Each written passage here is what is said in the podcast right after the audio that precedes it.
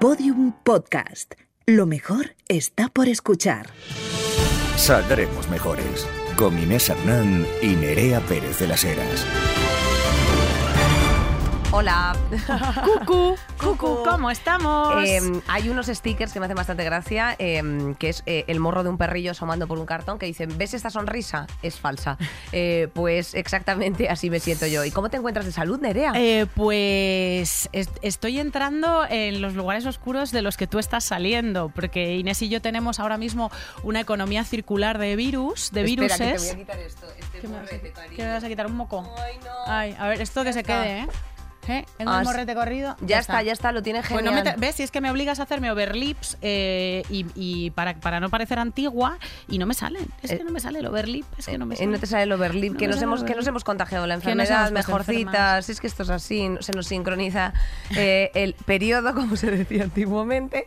eh, se nos, no- nos hemos contagiado las enfermedades y bueno, qué decirte, ahora mismo si está medio mundo enfermo, por no decirlo completo, en todos los niveles. Eh, Estamos aquí, pues bu- bueno, en contra de nuestro propio discurso de que hay que pillarse bajas y no trabajar malas como demonios, pero chica, teníamos muchas ganas de hacer este programa, así que bueno, pues estamos a punto de averiguar si se puede morir de sobredosis de propolis.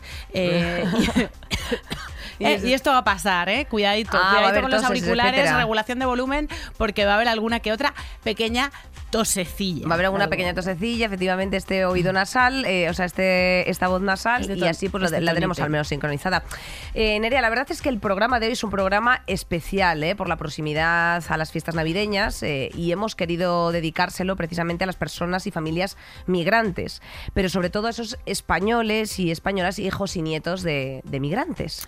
Claro, eh, siempre que se habla, hay, un- hay una gran masa poblacional de eh, descendientes, de afrodescendientes, de chino descendientes, eh, de los que se sigue hablando como migrantes de segunda y tercera incluso generación, como si la condición de migrante fuese algo que se heredase, cuando realmente, bueno, pues es gente que, se ha, ha nacido y se ha criado en España y que por lo tanto pues son españoles y españolas y en unas fechas que son como tan familiares nos apetecía darles pues este enfoque a este otro tipo de, de población. Efectivamente, en el caso, eh, bueno, pues en el caso de, de estas personas, eh, a veces están repartidas en, en distintos países, eh, bueno, pues por la situación. Sus en- familias, Sus sí. familias, correcto, en- por una situación eh, generalmente laboral, eh, o sea, inducida por una situación generalmente laboral, aunque también puede ser por cuestiones políticas, eh, y bueno, pues bien Por vosotras- cuestiones económicas, Por cuestiones por- económicas, claro. sí, laborales, efectivamente. Y, y, bueno, los más jóvenes están arraigados en España y su experiencia, la verdad es que es bastante distinta y merece la pena explorarla. Desde la Consellería de Igualdad y Políticas Inclusivas de la Generalitat Valenciana han querido hacer una pequeña colaboración en este programa. Han querido colaborar en este programa. Eh, nosotras hemos estado pues un poco indagando a ver qué, qué acciones tenían en materia de migración y bueno, pues tiene un programa piloto de patrocinio comunitario para familias refugiadas en situaciones de reasentamiento eh, y, y, bueno, pues otras muchas cosas que mm, comentaremos un poquillo a lo largo del programa. Estas iniciativas como estas lo que permiten es eh, participar, o sea, hacen participar a toda la ciudadanía en bloque, que aquí siempre estamos raca que raca, que eso es súper importante, en la labor de acompañamiento de personas migrantes y refugiadas. Eh, os iremos comentando todas las iniciativas que tiene la, la Consellería de Igualdad y Políticas Inclusivas de la Generalitat en este programilla, porque bueno, pues nos han echado un cable en algunas cosas y, y también hoy vamos a tener una invitada. Eh, invitada de éxito absoluto, eh, pero no sin antes, como siempre, hacer pues un pequeño repaso a la inmundicia generalizada, nuestro carrusel de noticias. Ahí vamos, compañera. Saldremos mejores. Carrusel de noticias. ¡Anda! Fortísimo. O sea, noticia reciente, me parece que es de octubre y esta en su momento no la llegamos a sacar porque es un tema transversal que estamos comentando todo el rato, eh, que a mí me parece un poco escándalo. Me voy a quitar el pañuelito que me he pasado con, el con la protección de la, con la te- protección de la garganta y tampoco es que sea yo cantante de ópera. Te estás, te estás sobreprotegiendo. Sí, es- estoy sobreactuando, estoy Ah. sobreactuando la gripe. Te estás auto, eh, eh, te estás autoinduciendo eh, un, un pequeño ahor- ahorgamiento. Ahorcamiento, Ah, vale. exactamente, que a veces, bueno, pues con noticias como esta apetece. Eh, vale, la apetece la autolesión, sí.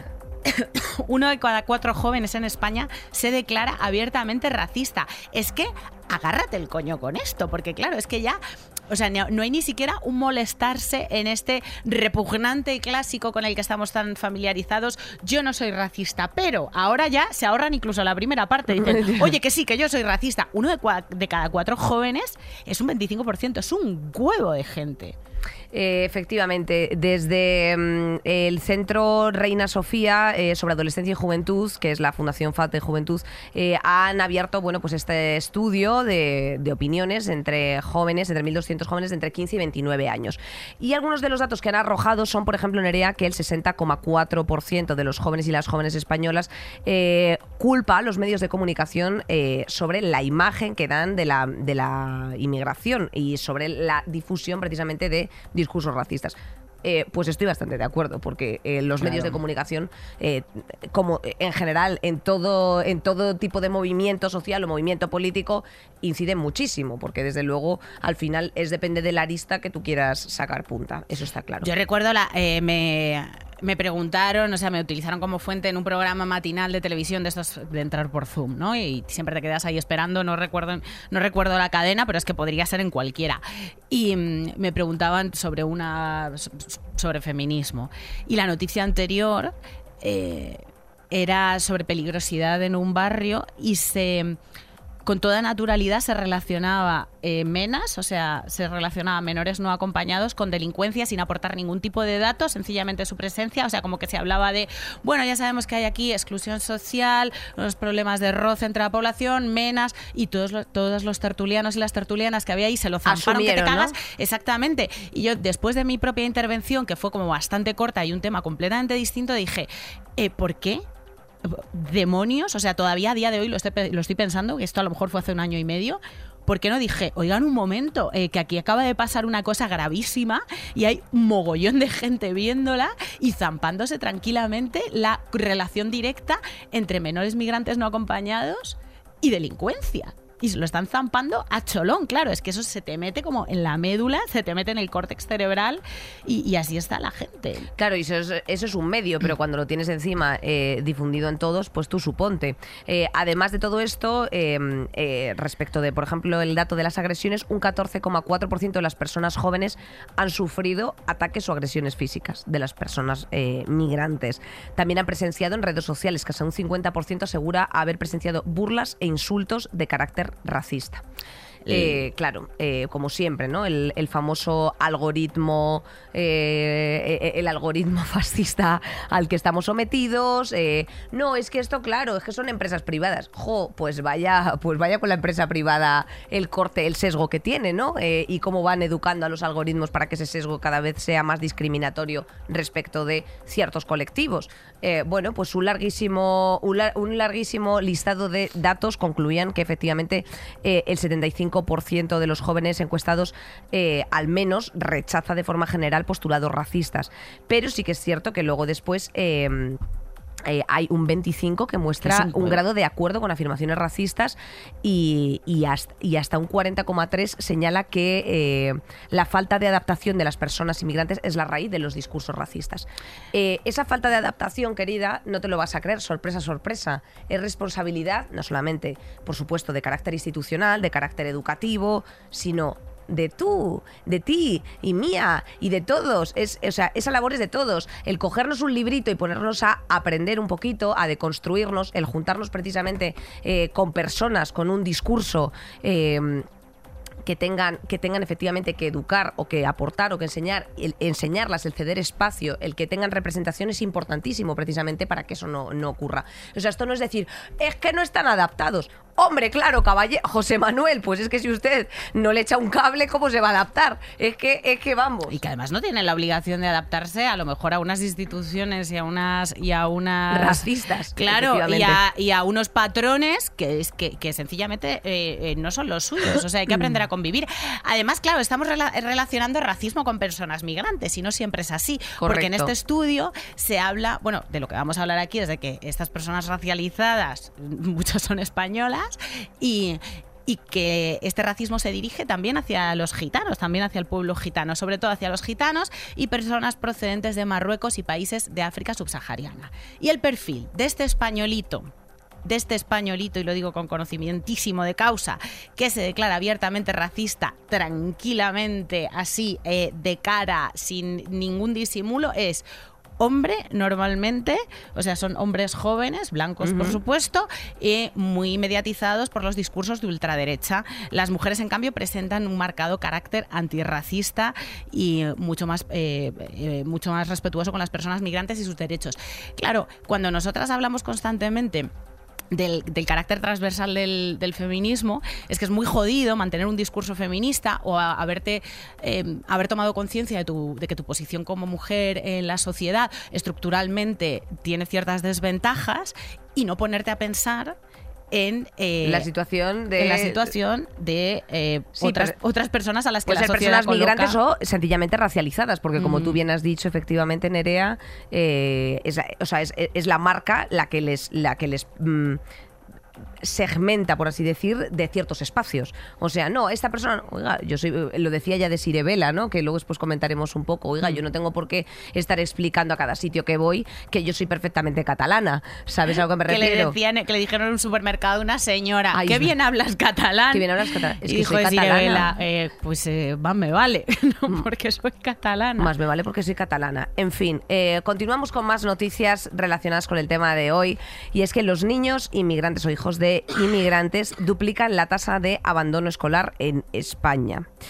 Eh, este estudio está elaborado por el Centro de Estudios de Migraciones de la Universidad de, Barcelona, la Autónoma de Barcelona, y muestra unos datos pues, muy significativos en la brecha educativa, como que el 61% de los eh, alumnos autónomos acaban cursando bachillerato, mientras que solo el 44% de la población migrante lo hace. Es decir, eh, hay uno de cada cuatro que llega a cursarlo, según este estudio. La condición de migrante no se hereda, pero las eh, desventajas asociadas y aparejadas a la condición de migrante, normalmente de tu padre y de tu madre, o de tu madre y de tu padre, o con quien hayas venido, todas esas condiciones sí se heredan y lo, comentamos constantemente. O sea, las condiciones socioeconómicas afectan lo que más al rendimiento de las criaturas. Y si estás en un entorno en el que no eres eh, perfectamente aceptado o, o cargas con un montón de estigmas, eso es un obstáculo de punto de partida que, no te va, que no te va a impulsar en los estudios. Entonces tiene muchísima lógica y, hace que todos estos problemas que vamos a comentar más adelante, pues muchas veces tarden varias generaciones en solucionarse. Absolutamente. Eh, bueno, por una cuestión de sencillamente, eh, bueno, pues eh, igualdad de derechos o igualdad de oportunidades. Em, una de las cuestiones que yo creo que ya hemos tratado precisamente en otros temas, precisamente hablando de las cuestiones academicistas, es la dificultad que tienen muchas de las personas migrantes a la hora de convalidar sus o homologar sus propios títulos. O sea, algo que es, eh, bueno, pues mm, absolutamente leonino, que ya de por mm. sí para todos la administración es... Mm, enrevesada, tortuosa, imposible, eh, pero encima para las personas migrantes que quieren eh, homologar o convalidar, pues en muchas ocasiones dicen, no, pues tienes, vamos, yo por ejemplo, en, yo en el cole tenía mogollón de, o sea, yo es que concretamente teníamos, o sea, tenía bastantes compañeras filipinas, y a todas les hacían repetir no uno, sino dos cursos. O sea, les, les, bajaban, o sea, venían ellas con su título y decían, no, tú tienes que estudiar, eh, o sea, si tú te corresponde estar en sexto, tienes que estar en cuarto. Eh, eso es así. O sea, que te les hacían repetir, o sea, que, que, era como que para hacer el curso de enganche, es como, eh, pero... Pero por, pero ¿por qué? Si ya lo he estudiado, ¿sabes a qué me refiero? Entonces, al final, efectivamente, o sea, no dejas de todo el rato subrayar, estigmatizar y señalar, bueno, pues una situación que se aleja desde luego muchísimo de la integración pretendida eh, al final por parte de sobre todo las instituciones de integrémonos, eh, etcétera. No, eh, oye, había un joder, había un vídeo divertidísimo de Afrocolectiva que compartió, o sea, divertidísimo, entiéndase la ironía, o sea, es de las cosas más lamentables que hemos visto nunca, que era como una especie de anuncio de los 90, ¿no te acuerdas? Que decían, atención, estos eran los anuncios que se, proyectaban en lineal, o sea, las televisiones públicas abiertas, eh, para, promover como en plan eh, la integración. Y eran... y era una imagen como de la, del globo terráqueo, eh, como rollo, intégrate, intégralos, y era, señalaban a África y, bueno, pues con cosas como súper mm, de brocha gorda, súper burdas, como de representación de cada país, como... Mm, mm, súper en- etnificado, o sea, como una cosa muy, muy vasta, ¿no? Y, y Afrocolectiva comentaba en plan de, chicos, es que no, recordemos que ahora mismo estamos hablando todos de inmigración, de antirracismo, de hashtag Black Lives Matter y sus putos muertos a caballo cuando esto estaba literalmente... Antes de eh, ayer. a- eh, efectivamente, o sea, tú que estás hablando, o sea, yo que te estoy hablando ahora mismo desde esta perspectiva, he crecido con esas noticias. En fin, eh, a- Pero ya y hemos crecido y incluso lo hemos de pequeñitas. Al- bueno, al menos yo y la generación anterior, el, el discurso siempre era que se integren como si existiera una cultura normal, que es la De cultura integrarlo. blanca, hegemónica, eh, cristiana, judío-cristiana, en la que tú te tienes que integrar como si esa fuese la única opción, nuestra historia fuese la única que ha existido, el colonialismo estuviese fenomenal. No, no, para nada. O sea, hay, hay muchísima riqueza en, en los países en los que hay gente de diferentes culturas y, pro- y- y procedencias, y una cosa es la convivencia y otra cosa es la integración forzada en una tradición que no es la tuya ni tiene por qué serlo. Entonces, eh, negociemos, convivamos, eh, adaptémonos eh, según Claro. unos, unos básicos de derechos humanos, pero, pero nada de intentar cascarles eh, la pularda en Navidad a gente que ni celebra la Navidad ni come pularda. Ya está. Exacto. Y bueno, y sobre todo entendamos, mira, por ejemplo, yo he traído aquí una recomendación que me parece muy interesante, que es vamos a hablar de racismo de Iyoma eh, Oluo, que tiene el, el prólogo de, de Lucía Bomio, que precisamente habla de cómo no ponerse a la defensiva si nos dicen que hemos hecho un comentario racista o eh, porque a una amiga negra le molesta que le toquen el pelo o que hay detrás de conceptos como la microagresión o apropiación cultural. Cosas muy interesantes que luego después nos ayudaremos precisamente de algunas cosas que tengo yo aquí señaladas para comentar. Em, pero bueno, precisamente, eh, ¿qué podemos, ¿cómo podemos mitigar? Eh, otra de las noticias que te traemos en el día de hoy es cómo podemos mitigar eh, bueno, pues este- eh, estos racismos eh, absolutamente estructurales integrados en nuestra sociedad. Pues con medidas como esta, los derechos de los ciudadanos en materia de movilidad como clave para sensibilizar a la población.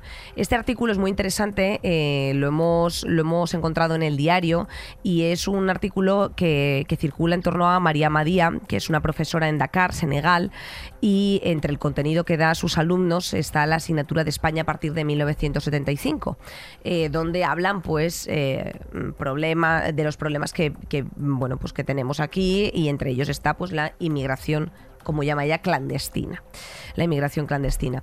Entonces, eh, bueno, pues ella desde su punto de vista apuesta de porque efectivamente la educación y la sensibilización sean unas herramientas clave no solamente para evitar eh, las muertes en las rutas migratorias, sino también para que en el futuro la igualdad en la movilidad sea real. O sea, es decir, em, cuando hablamos de los derechos de movilidad eh, respecto de los españoles, eh, se asumen, se presumen, ¿no? O sea, quiero decirte, tú presumes que tú te puedes mañana ir perfectamente a, a visitar mm, pues Rusia, a visitar eh, mm, pues eso, Senegal, a visitar Haití, a visitar lo que quieras, te coges tu visado y si no tienes ningún problema.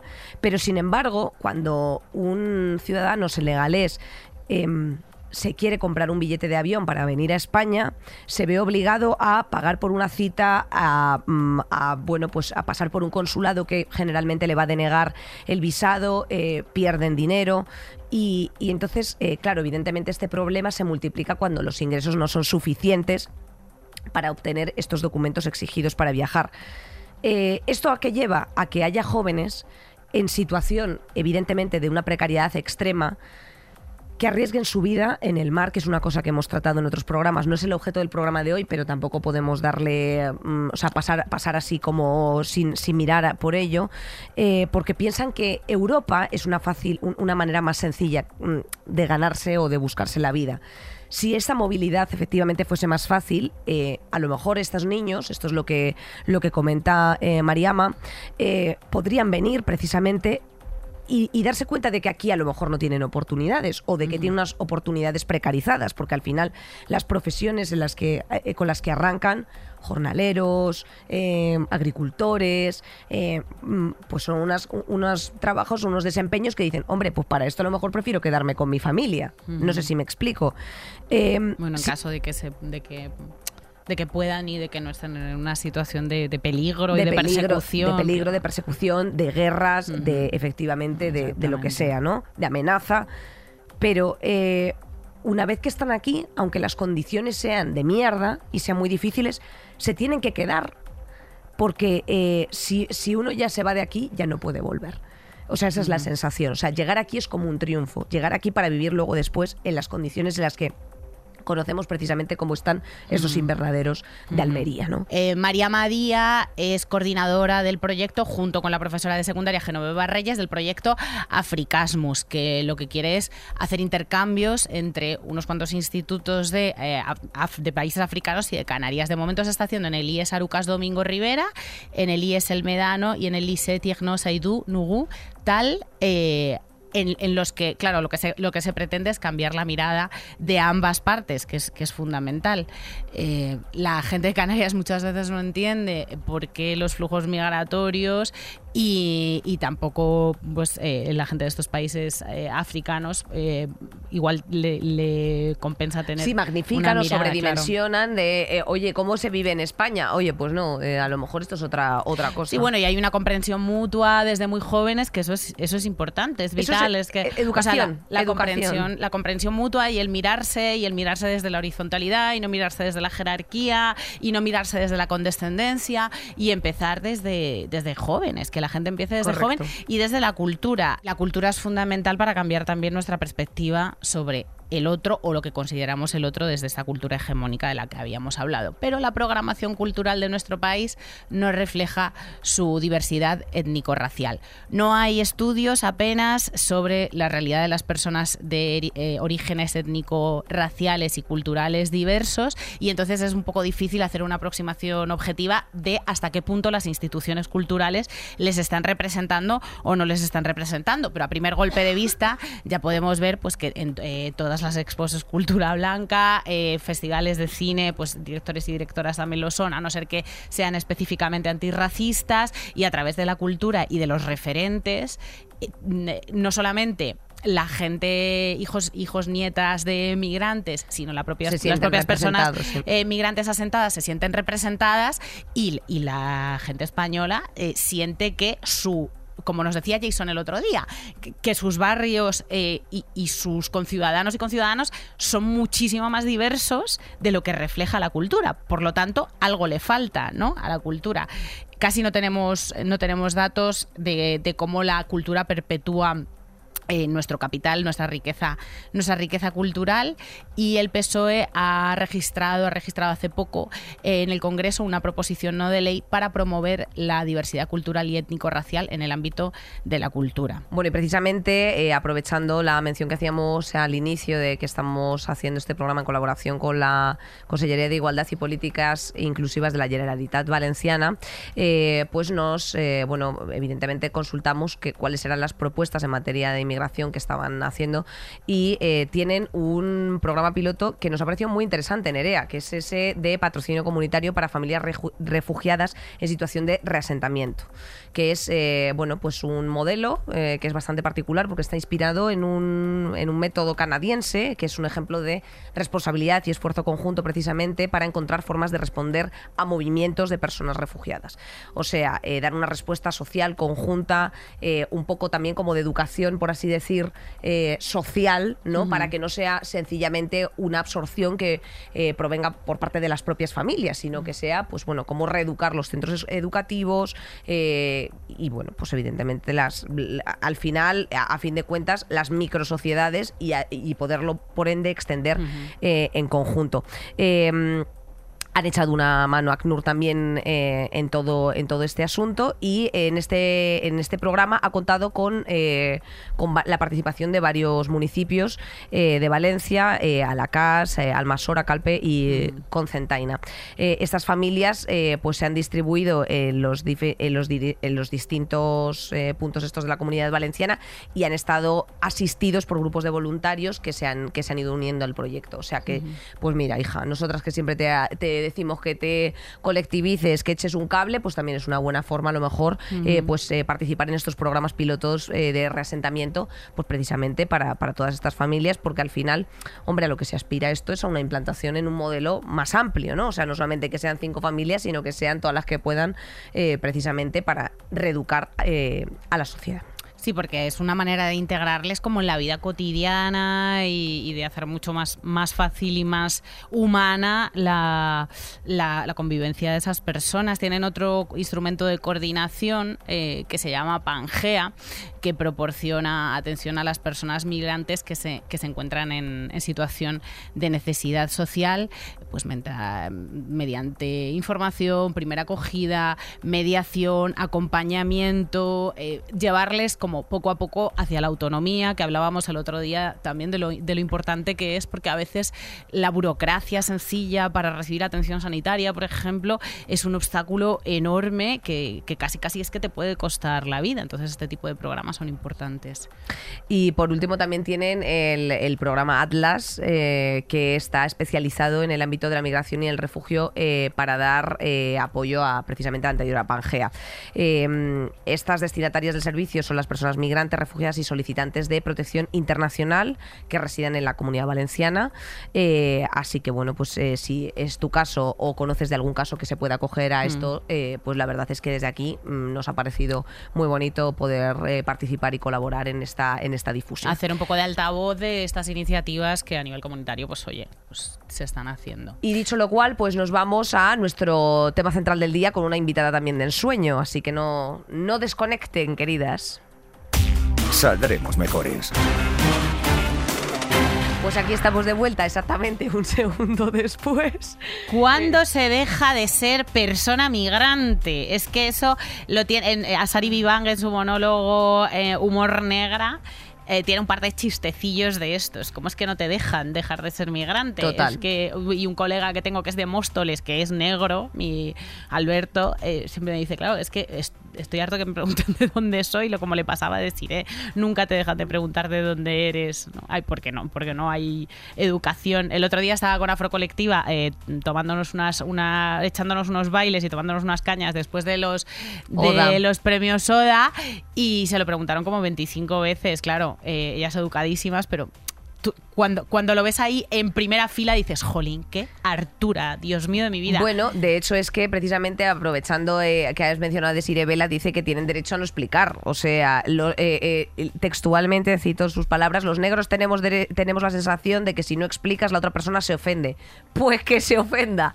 Es que literalmente, o sea, no tienes que decirle a una persona desconocida si ha nacido aquí, si es adoptada, o sea, no, no tienes por qué explicar todo el rato y volver a refrescar esa especie de biografía porque, eh, lo dice ella muy claramente, tu curiosidad no está por encima de mi intimidad. Amén, compañera. Y de mis ganas eh, de tener una conversación de ascensor contigo, sencillamente por el color de mi piel en el supermercado, cuando estoy pensando en otras cosas. que no será que no la receta. es que, me está usted despistando, desgraciado. está pensando en sus movidas, eh, que tiene mucho en lo que pensar. He traído una cita del rapero El Chojín que es hijo de guineanos y que es negro también, eh, y, que y que decía yo, uno no es de donde quiere, sino de donde le colocan. Así que yo soy español con asterisco, porque en la sociedad española todavía no hay conciencia de ser español y no ser blanco. No me preguntan de dónde soy, me preguntan que si soy español porque soy negro. Eh, es como que algo, algo, ahí, eh, algo ahí todavía y de momento cortocircuita. Factores que alimentan, que yo los tengo aquí señalados del, libro eh, precisamente, ¿no? Pues esta, esta ruta de escuela. factores que alimentan la ruta directa de escuela-cárcel, como lo llaman aquí directamente, es el sesgo racial de los administradores escolares, sesgo racial de los profesores, la falta de sensibilidad cultural hacia los niños racializados, la patologización precisamente de los niños negros, porque hay muchas escuelas precisamente que están mal equipadas eh, o, no, tienen, eh, no tienen formación los docentes en muchas ocasiones para trabajar eh, con alumnos ya no ya no ya me da igual la generación, sino sencillamente racializados que puedan llegar a tener o no problemas interpersonales porque es que sencillamente no tienen herramientas. Entonces, em, todo esto eh, tiene una respuesta, que es eh, cómo podemos abordar y cambiar la ruta de las conversaciones. Bueno, pues precisamente... Eh, Olwo explica lo siguiente. Dice que eh, pues hay que incluirlo en tus conversaciones generales sobre desigualdad y opresiones raciales. Hay que hablar con tu escuela y tu junta escolar. Hay que reconocer los logros de los niños racializados. Hay que normalizar la infancia racializada. Hay que, desa- eh, hay que desafiar el lenguaje que estereotipa a los niños racializados. Hay que examinar las causas más profundas del comportamiento rebelde y antisocial de los jóvenes racializados. Eh, y eh, desde luego tampoco hay que borrar a los jóvenes racializados discapacitados, otro tema.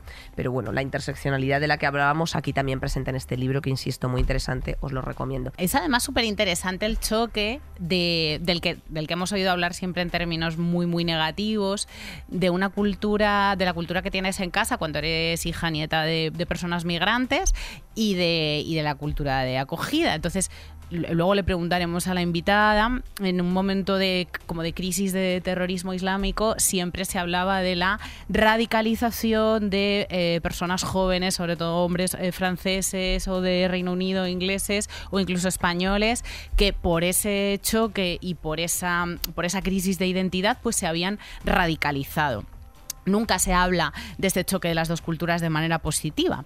Os traigo un par de recomendaciones yo también, que son los libros de, de Zadie Smith, que son estupendos y siempre, siempre habla de todas estas personas de origen indio, congoleño, senegales, en, en Europa, sobre todo en, esta- en Reino Unido. Y, y chica, Crazy Rich Asians, que Ay. lo hace desde la comedia. O sea, que es un peliculón, una comedia romántica espectacular y divertidísima que aprovecha este choque cultural de manera cómica y ahí entiendes un montón de cosas, por ejemplo, como va de, una chica nacida en Estados Unidos que su madre es china. Entonces ella se encuentra con la, la fricción entre su cultura china y la y, como yendo a China con su novio chino la miran por encima del hombro como "Pf, tú que eres americana y por lo tanto una hortera y una persona eh, sin, sin raíces absolutamente y ella lo contrario, ¿no? Como que se encuentra con unas tradiciones familiares súper jerárquicas, súper raras y de ahí también puede salir, puede salir comedia y se pueden entender un montón de cosas. Y aprovechando precisamente, hablando de las identidades, eh, gente de aquí, gente de allí, de Guangzú, de nuestra querida Gazpacho Agridulce. que también ella es nacida en Algeciras, criada en Málaga y de padres chinos, y que explica precisamente todo el tema de la identidad y de la autoidentificación, eh, hablando de los que parecen de allí, ¿no? O sea, ella misma que se define como andaluchina, bastante divertido. Bastante Eh, pero, pero bueno, que al final son descendientes de, de migrantes. Hay dos términos entre los que hay que distinguir, que son integración y aculturación. Integración es el proceso ¿eh? Qué interesante. Integración es el proceso más o menos largo en el que los migrantes son aceptados eh, con todas sus diferencias en la cultura receptora, desde la cultura de origen, Ajá. y aculturación es... eh, lo contrario, ¿no? Es el proceso de, de asimilación absoluta en la, en la cultura receptora y la pérdida total de la, de la cultura de origen y de identidad y de identidad propia. ¿Qué pasa? Pues que, claro, eh, la definición de integración y la definición de migrante y la, y la cultura de la que vengas juega un papel enorme en todo esto y no todos esos procesos son igual de largos, igual de intensos. Bueno, precisamente pues para hablar de todas las cuestiones de cómo está ahora mismo la sociedad española eh, respecto de la recepción, eh, bueno, pues de todas las personas migrantes y de todas estas generaciones que estamos hablando, que a lo mejor se hace de una forma absolutamente incorrecta, eh, pues para despejar todo ello nos, nos acompaña hoy Marita Zambrana Vega, que es migrante, feminista y antirracista, activista en SOS Racismo Madrid y también forma parte del movimiento estatal Regularización Ya. Eh, Marita, muchísimas gracias por acompañarnos en el día de hoy. Eh, estamos guardando la distancia suficiente como para que no eh, para que libres no es esto no es un covid ya está en fase avanzada es un catarro de estos, De estos eh, fuertes, hor- ¿no? horrendos claro eh, ya sabes las calefacciones en Madrid pues no sabemos eh, a cuántos euros nos va a tocar a pagar entonces pues estamos gestionando Las calefacciones tienen unos virus del tamaño de centollos eh, Exacto. circulando por las... eh, pero bueno, ella está en fase de salida, yo estoy en fase de entrada. Esperemos, Esperemos que, que no seas la siguiente en esta cadena. Eh, esperemos que sí. Bienvenida, Marita. Bienvenida, Muchísimas Marita. gracias. ¿Cómo Muchas estás? gracias a ustedes por tenerme aquí. Gracias. Oye, pues miles de gracias. Eh, yo creo que siempre nosotras, además, con las invitadas, últimamente hemos cogido esta costumbre que nos parece como muy, eh, precisamente, Saludable. Para, eh, muy saludable y muy para revisarnos de lo más inmediato. Eh, de todo lo que llevamos dicho hasta ahora, eh, compañera, ¿en qué nos estamos equivocando o qué tendríamos que corregir?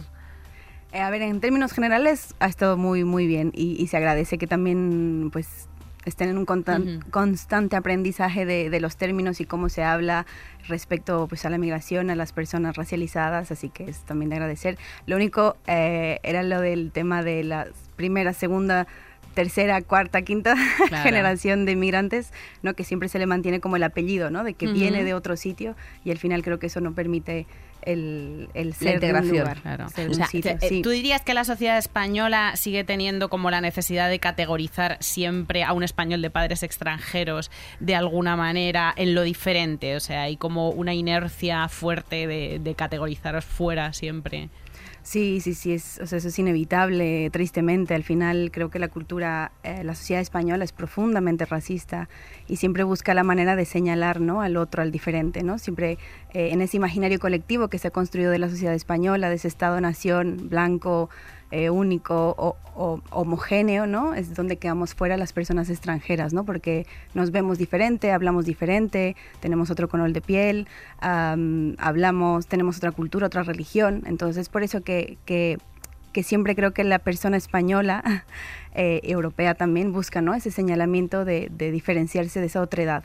Eh, también pasa con el pueblo gitano, o sea, mm, ¿no? Siempre se está señalando de, aunque tengan eh, nacionalidad, están aquí hace más de 700 años eh, como pueblo, que tienen sus propias culturas y su propia manera de entender la vida, el mundo, etcétera, tienen una nacionalidad española, pero siempre se les maneja como se les señala, ¿no? Se les hace, mm, se les pues que el español no es gitano, el español no es extranjero, el español no es racializado. Y precisamente mm, a raíz de esto, ¿cómo se sienten las personas migrantes no siendo ni de aquí ni de allí?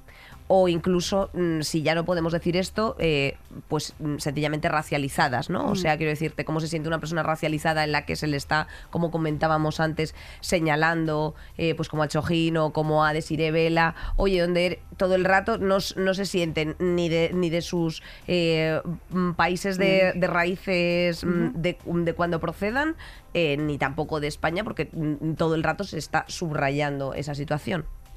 Pues aquí pasa lo que comentaba hace rato, ¿no, Nerea? Como un proceso o de, de me despego totalmente de mi cultura, intento blanquearme porque intento formar parte de esta sociedad, ¿no? Como, como creemos que deberíamos formar parte, cómo nos empujan a creer que tenemos que formar parte, ¿no? De, de vernos de una manera, eh, de vestirnos de una manera, del hablar de, de una manera, de dejar nuestras eh, costumbres religiosas también, etcétera, ¿no? Es como una manera de, eh, que nosotros también le llamamos de autocuidado, tristemente, ¿no? Para no ser señalizados desde pequeños, desde niños, adolescentes, el no ser el diferente de la clase, eh, pues lo que se hace es ese desapego, ¿no? De la cultura de origen.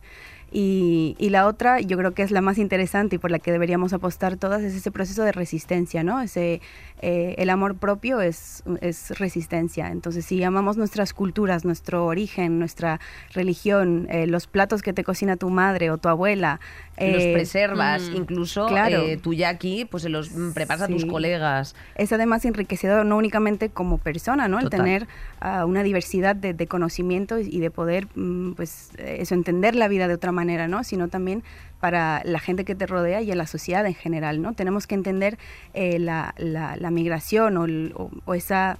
No siempre se ve como, por ejemplo, ¿no? es un, una- un ejemplo así sencillito, ¿no? Nueva York. ¿Qué tiene Nueva York de espléndido, no? Que parece que es como que hay muchas culturas y que todo el mundo, ah, Nueva York, mira. Pero cuando eso se da aquí, o sea, en Europa o en, o en otros países del norte, hay muchísima adversión, ¿no? Con eso, ¿no? De que se tienen que integrar, que tienen que hacer lo que nosotros decimos aquí, que mm, y al final es súper triste porque en realidad la migración y, y el- esta unión de culturas es enriquecedor para todas, ¿no? Y, y eso lo tenemos que entender y, y dejar de señalar la diferencia. Absolutamente. Hemos elegido hacer este programa eh, justo en esta época del año porque es la que está totalmente eh, mediada por la tradición, ¿no? Por todas las tradiciones que tienen que ver con la Navidad y por algo que... mm, eh, que también media mucho en las, en las relaciones de, de las personas migrantes y el LGTBI también, que son las familias, las familias elegidas, ¿no? La- las Iu. tradiciones. Sí. Claro, es que las tradiciones son terroríficas. Las tradiciones hegemónicas hay que empezar a hablar de que son eh, terriblemente agresivas y traumáticas para gran parte de la población, ¿no? Y en España España era una cultura muy multicultural desde sus orígenes y lo que y, su blanquitud a través de diferentes expulsiones históricamente es lo que se ha ido forzando, ¿no? Nuestra, nuestra cultura era multicultural, era, era muy, muy, muy diversa. ¿Tú crees que hay alguna manera de, no sé si a través de la educación, de la, de la presencia de, personas eh, de orígenes diversos en medios de comunicación, ¿hay alguna manera de incorporar de nuevo otras culturas a la, a la tradición española?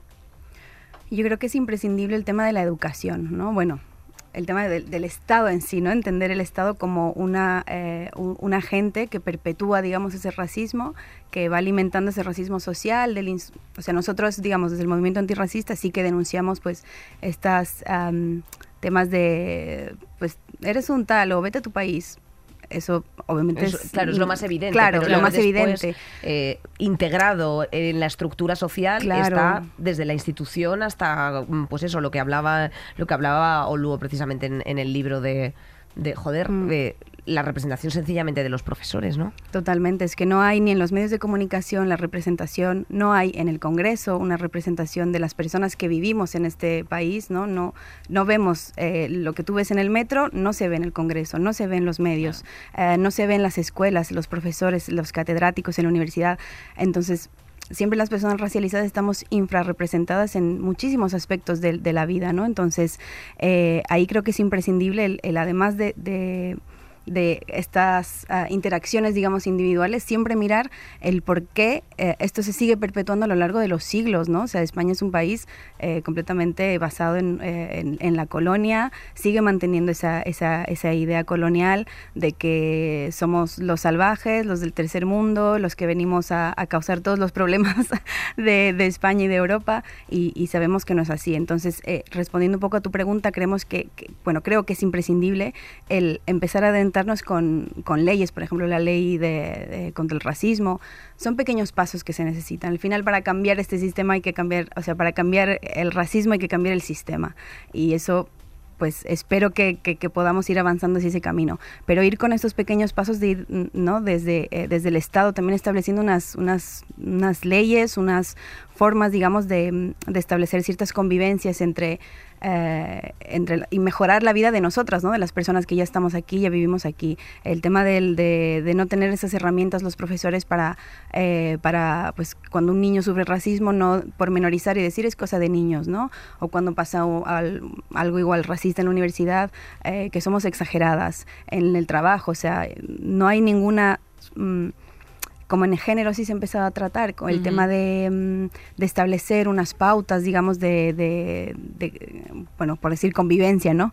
Pero de intentar eh, facilitar, digamos, la vida y el desarrollo pues laboral o educativo de las niñas pues es imprescindible que se haga lo mismo con las personas racializadas, ¿no? que, que, se establezcan unos, ah, unas líneas antirracistas, entender que, que, no es simplemente decir yo no soy racista, sino hacer acción, ¿no? hacer la lucha-acción y esa lucha-acción es hacer ser antirracista y empezar a leer, empezar a informarte, empezar a exigir a los políticos, a los gobiernos, a los medios de comunicación, denunciar, leer otro tipo de, información, estar constantemente pues buscando eh, esa eh, salir de, de, de este, sí, de este imaginario colectivo colectivo racista que, que, al final lo que hace es empeorar la vida de todas, ¿no?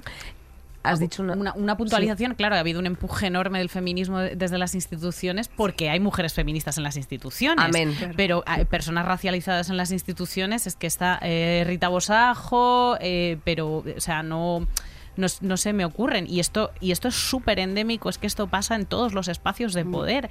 Eh, no hay personas indígenas en, situación de poder en, México, por ejemplo. Eso es gravísimo. Claro, todo el mundo es, es blanco y es muy extraño y estás diciendo una cosa que me parece muy interesante eh, porque o sea estamos eh, no, o sea estamos atendiendo a personas racializadas pero sencillamente en, en o sea dentro de la categoría de extranjeros eh, hay 5,4 millones de personas en España. Mm. Eso es una, o sea, ese dato es pues el mismo que entre eh, jóvenes entre 15 y 25. O sea, quiero decir, es ya lo suficientemente, o sea, es un volumen lo suficientemente amplio como para efectivamente plantearse mm, pues eh, iniciativas como regularización ya, como cambios en las leyes de extranjería, como leyes antirracistas y como una serie de cosas que afectan de forma absolutamente directa a un sector de la población que no es un colectivo hay un colectivillo así, ¿sabes? De eh, lo- lo- los, de la, los de la suela levantada. O sea, no son tres personas a los que le afecte esto, o sea, son 5,4 millones de personas. Eh, hay una cosa que me ha parecido muy interesante, que has hablado de las, de las nacionalidades. O sea, bueno, co- las personas que ya están aquí en situación eh, legal, ¿no? O sea, la nacionalidad de los niños nacidos en España de padres extranjeros, eh, pero sin embargo eh, ofrece ciertas dudas, eh, porque eh, es, mm, eh, o sea, lo que hemos reflexionado aquí es que es importante también no caer en los bulos sobre las supuestas facilidades que se les da a los extranjeros. Eh, el artículo 17 del Código Civil dice que bueno que son españoles los son españoles de origen los niños nacidos de padre o madre españoles. Entonces, eh, los hijos nacidos en, eh, en España de padres extranjeros adquieren la nacionalidad de sus padres y, por tanto, no son españoles de origen. Pero prevé excepciones eh, a esta norma general en determinadas situaciones y para proteger los intereses del menor.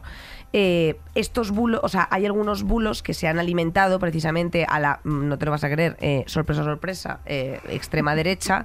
y es que, pues, por ejemplo, un menor extranjero recibe 664 euros en España. hay bandas eh, juveniles violentas formadas por jóvenes latinos.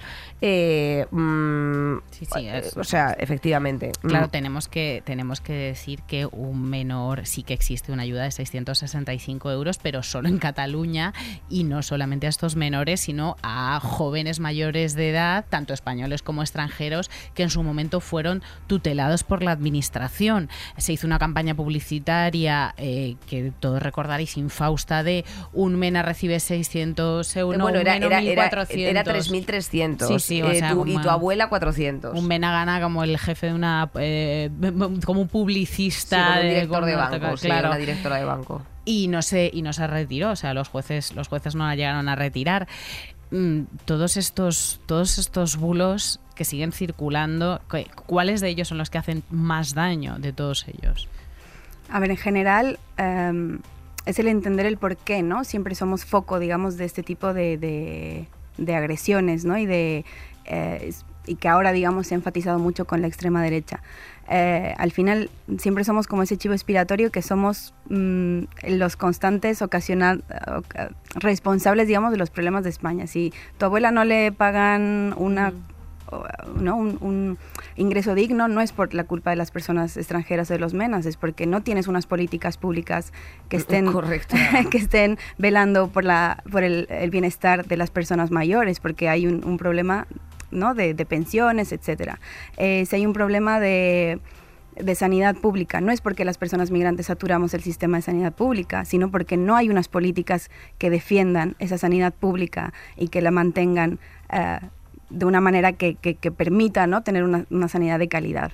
Eh, entonces, creo que, que es como importante dar la vuelta el por qué siempre somos el foco y que no se plantean en realidad políticas eh, para, para combatir los problemas de raíz, porque al final es como el menos recibe más, o sea, ah, al final mm, no hay ninguna ayuda para los extranjeros específico por ser extranjero, es porque tu situación como persona extranjera es completamente, vul- o sea, estás en una situación de vulnerabilidad porque no tienes muchas cosas, em, en- eh, pues por ejemplo en las personas en situación administrativa irregular, eh, bueno, en primer lugar, ya a ver si pueden acceder a una ayuda porque no cuentan prácticamente para el Estado.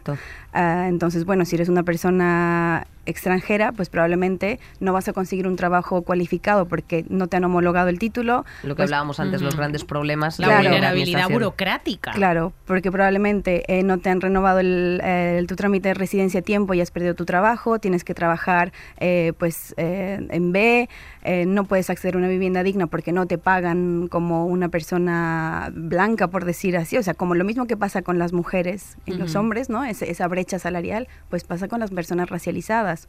Mm, aunque seamos personas que tenemos eh, em, pues ese conocimiento, digamos, para acceder a un puesto laboral, no se nos va a pagar igual que una persona blanca, porque además se duda de nuestro conocimiento, porque no es un conocimiento eh, que haya venido de, del centro de- de- del mundo, ¿no? Que, que, que se cree que es Europa.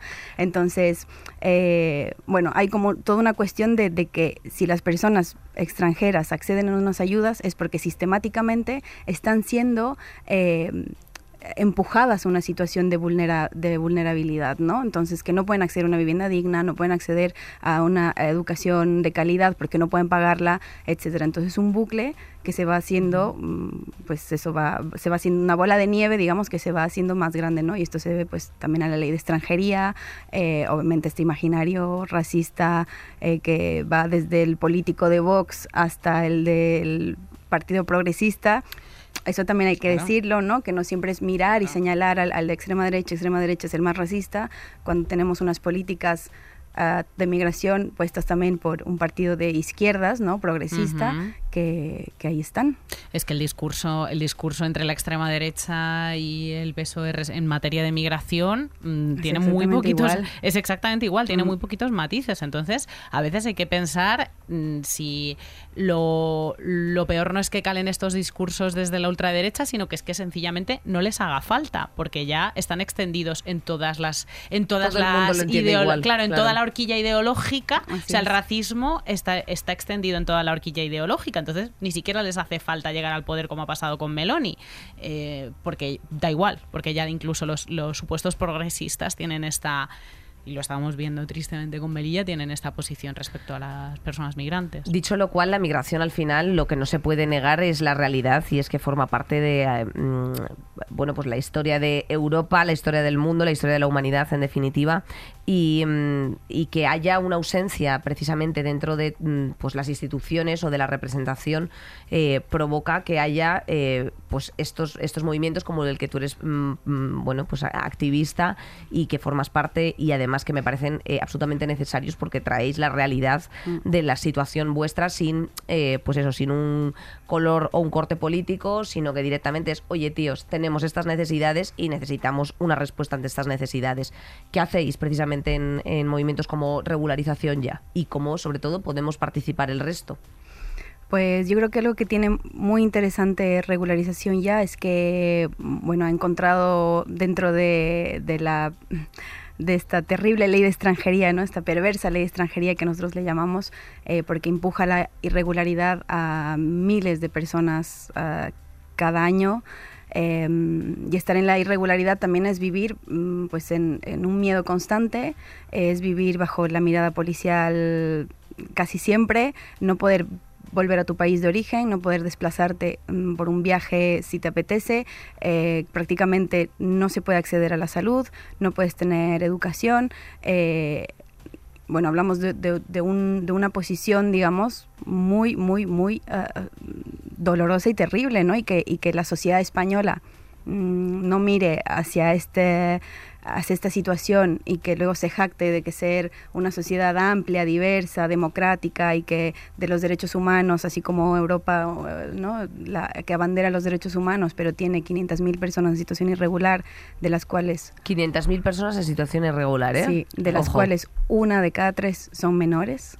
Ojo y el 60% son mujeres. Estamos hablando de, de, una situación muy dolorosa, ¿no? Entonces, mm, para esto es imprescindible, bueno, en, en, para nosotros fue eh, importante, digamos, este eh, aglutinamiento de distintos colectivos antirracistas, de distintos colectivos liderados por personas migrantes, porque esto lo ponemos siempre en pie, porque hace muchos años, mmm, y bueno, actualmente sigue, eh, hay muchas organizaciones que hablan por nosotras, ¿no? Que, que, que, que dicen qué es lo mejor para nosotras sin preguntarnos qué es lo que nosotros necesitamos. Entonces, nosotros en el 2020 nos, nos autoorganizamos y decidimos eh, exigir al, al, Estado español que se regularice a las 500.000 personas en situación administrativa irregular, porque había un pequeño hueco, una grieta, digamos, de esta ley de extranjería que, permitía en un caso, eh, pues de, mm, como era una pandemia, una posible regularización extraordinaria, ¿no? Entonces así fue, ese fue el camino que nosotros iniciamos eh, desde la autoorganización, desde el movimiento migrante, el movimiento antirracista, para exigir derechos, ¿no? Nosotros, obviamente, eh, denunciamos la ley de extranjería como, y, bueno, y una...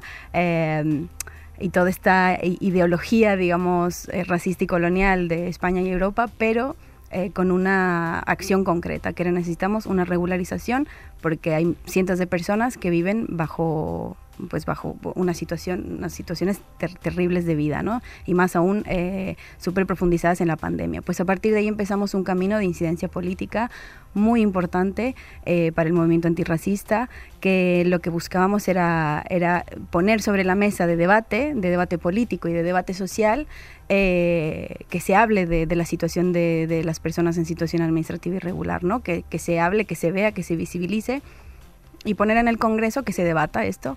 Nosotros primero presentamos una PNL que fue rechazada por el PSOE. Eh, Ahí estamos. Pequeños cameos se está haciendo y eh, tuvimos eh, ocho fuerzas políticas que sí que nos apoyaron. teníamos un par de aliados en el Congreso, entre ellas María Dantas, que siempre le agradecemos infinitamente su, su todo este volcado, digamos, que ha tenido hacia la organización. Y luego, eh, bueno, tras esta negativa, nosotros continuamos un proceso de, incidencia política con distintos actores pues, a nivel eh, europeo, etcétera.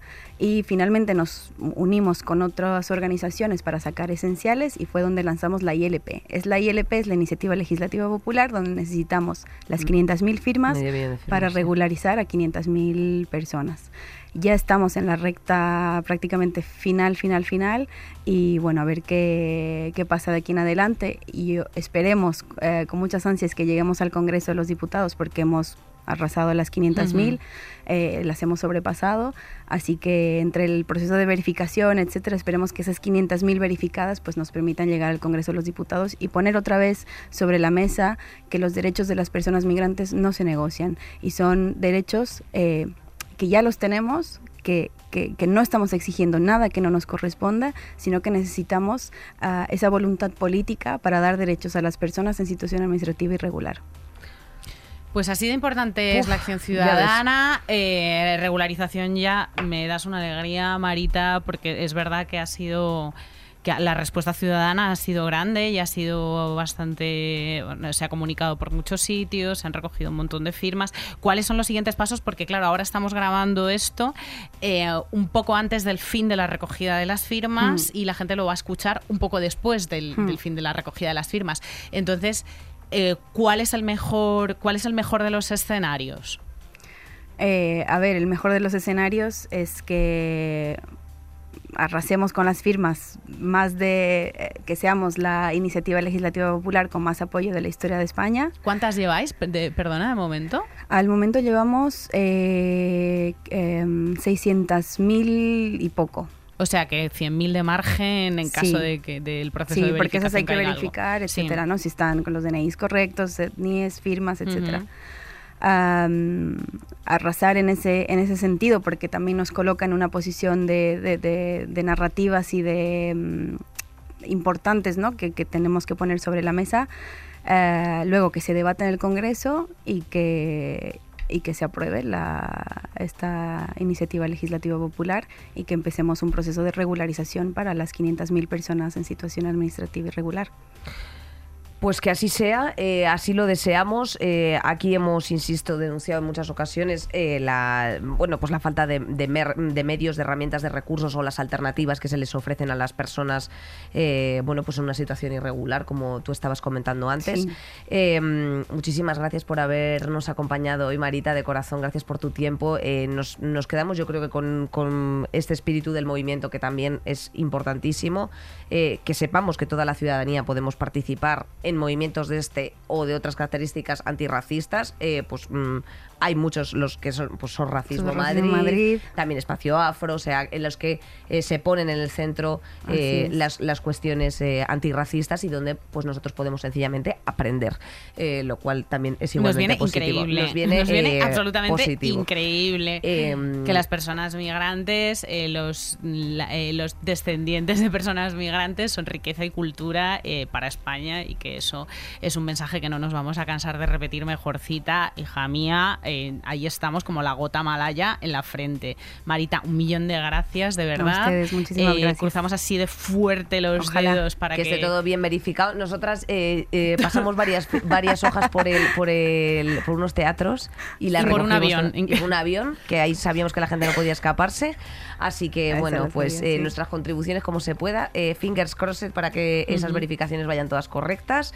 Eh, y nada, compañera, eh, muchísimas gracias también a, la Yene, a la Consellería de Igualdad y Políticas Inclusivas, que precisamente pues, nos ha trasladado también es, la visión del datos conjunto. Y acciones. efectivamente. Bueno, amigas, os mandamos todos los ánimos posibles para las navidades que se vienen. Esperemos que no sean muy traumáticas. efectivamente. Que las salvéis como buenamente podáis, seáis de donde seáis y, tengáis o no familia. Efectivamente, y bueno, y vamos a ir con esa frase eh, que yo odio decir, eh, pero que bueno, ahora se va a empezar a manosear bastante, que es hasta el año que viene. Nosotras vamos a, pues, a regalar calcetines, a hacer todas esas cosas que hace la gente normal, comernos las uvas, emborracharnos, eh, ir a un montón de cenas que no nos apetecen, pues hija, comprar lotería, lo que toca en este momento del año. Y amén. Ala, felices fiestas, hija. Muy Christmas. Quería Sergio Ramos, qué horror esta referencia, que tengo 700 años.